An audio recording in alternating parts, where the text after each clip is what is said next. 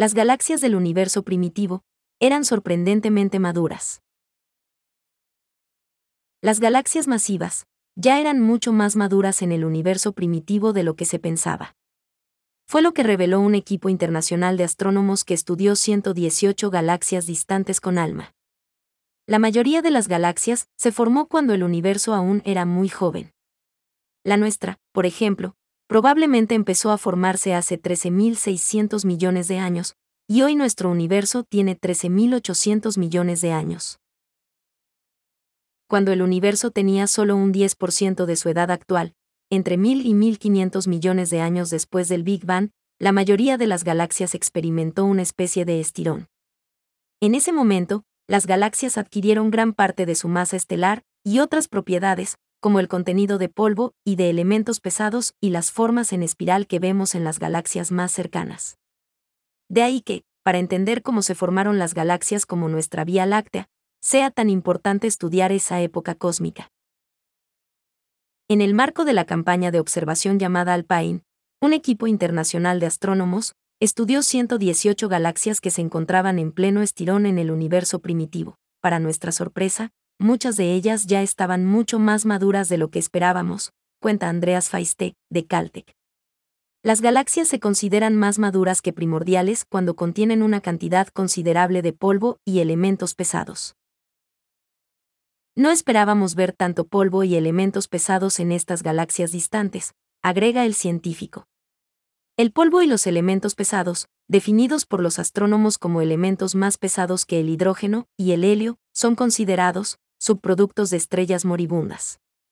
Pero como las galaxias del universo primitivo todavía no han tenido tiempo suficiente para producir estrellas, los astrónomos no esperaban que contuvieran grandes cantidades de polvo ni elementos pesados. Los estudios realizados anteriormente nos habían mostrado que las galaxias tan jóvenes contienen poco polvo, explica Daniel Scherer, de la Universidad de Ginebra, Suiza. Sin embargo, descubrimos que cerca del 20% de las galaxias, que se formaron durante esta época remota, contienen mucho polvo y que una proporción considerable de la luz ultravioleta, emitida por las estrellas recién formadas, ya es opacada por ese polvo, agrega Daniel Scherer. Muchas de las galaxias observadas también son consideradas relativamente maduras porque presentan estructuras muy diversas, que incluyen las primeras señales de discos giratorios, los cuales, posteriormente, podrían formar estructuras en espiral como la de nuestra Vía Láctea. Por lo general, los astrónomos esperan que las galaxias del universo primitivo estén maltrechas debido a las frecuentes colisiones a las que se ven sometidas. Vemos muchas galaxias en proceso de colisión, pero también vemos algunas que giran de forma ordenada, sin presentar señales de colisiones, afirma John Silverman, del Instituto Cabli, en Japón. Alma, ya había observado galaxias muy distantes, como Mambo 9, una galaxia con mucho polvo, y el disco Wolf, una galaxia con un disco giratorio. No obstante, era difícil determinar si estos hallazgos eran únicos o si había más galaxias similares. Alpine es la primera campaña que permitió a los astrónomos estudiar una cantidad significativa de galaxias del universo primitivo, y los resultados obtenidos demuestran que esas galaxias, pueden evolucionar más rápido de lo que se creía. Así y todo, los científicos aún no entienden, a cabalidad cómo crecieron tan rápido ni porque algunas ya tienen discos giratorios. Las observaciones realizadas con ALMA fueron cruciales para esta investigación, puesto que los radiotelescopios pueden observar los procesos de formación de estrellas ocultas por el polvo y determinar el movimiento del gas emanado de zonas incubadoras de estrellas.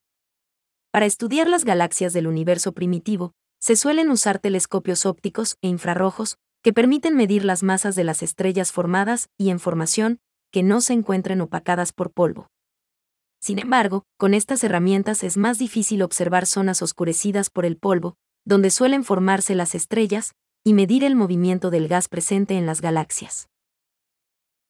A veces, simplemente no se logra ver galaxia alguna.